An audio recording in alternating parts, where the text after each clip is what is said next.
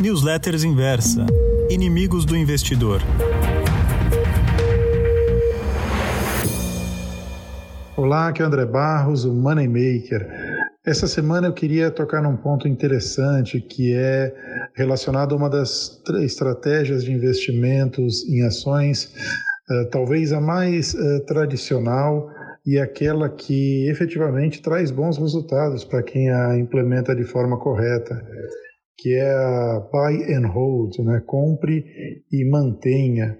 Ela é uma estratégia que ela busca encontrar as empresas com uma boa uh, relação de preço-valor e, uh, preferencialmente, né, que também sejam boas pagadoras de dividendos e montar um portfólio em que o tempo seja o seu principal aliado, né, que você leve ela ao longo do tempo e preferencialmente você siga fazendo aportes ao longo desse período que você vai manter a sua carteira. De fato, se você olhar o histórico de qualquer ou da grande maioria da, dos mercados acionários, o que a gente vê é que ao longo de anos e décadas a evolução existe. Né? Eu, eu costumo dizer que não é uma linha reta, ele tem uma volatilidade natural, mas o longo prazo premia aqueles que têm uh, paciência, têm tempo para esperar. Mas o ponto que eu queria chamar a atenção do buy and hold, ele está muito ligado às simplificações que nós fazemos, né? Então, quando eu vejo esse, o nome da estratégia, né, buy and hold, a minha primeira tradução literal é compro, espero e uh, vou carregar as, as, posições pelo resto da vida, ou pelo menos por muitas décadas ou muitos anos. Mas existe aí uma armadilha, né? E a gente vê um grande investidor como Warren Buffett, por exemplo, se você acompanhar o portfólio de ações, aí eu não estou falando das empresas, né, das seguradoras que ele, que ele tem na, na sua holding, mas olhando para as posições acionárias, ele tem, apesar de ter algumas uh, empresas que ele mantém há muitas décadas, como é o caso de Coca-Cola, Existem outras que ele de fato uh, mantém enquanto elas se mostram interessantes e atrativas. Recentemente a gente viu ele saindo das posições em companhias aéreas e se for analisado do ponto de vista de tempo foi uma presença curta, assim como ele também saiu de alguns bancos que ele tinha comprado na época da crise de 2008. Uh, isso nos chama atenção para a questão do comprar e esperar para sempre, né?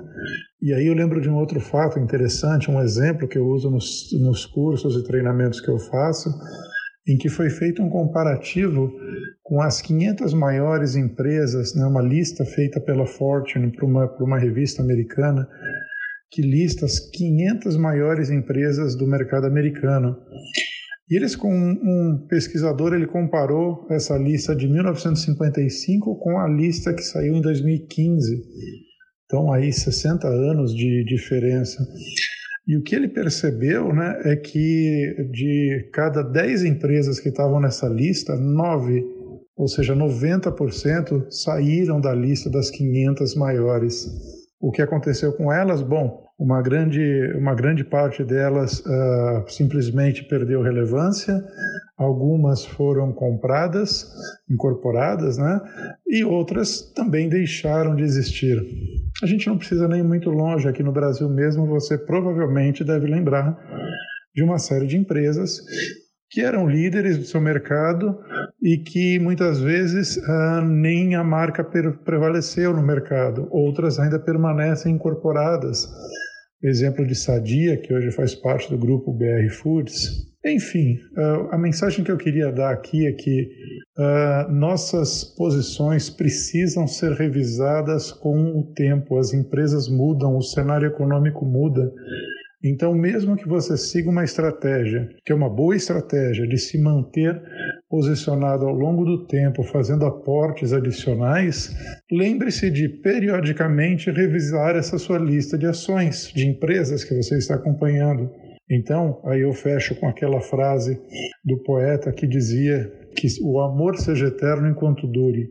É mais ou menos isso que você deveria, é assim que você deveria encarar as suas posições, que sejam eternas enquanto os seus, o seu valor esteja presente, né? que sejam eternas enquanto durem.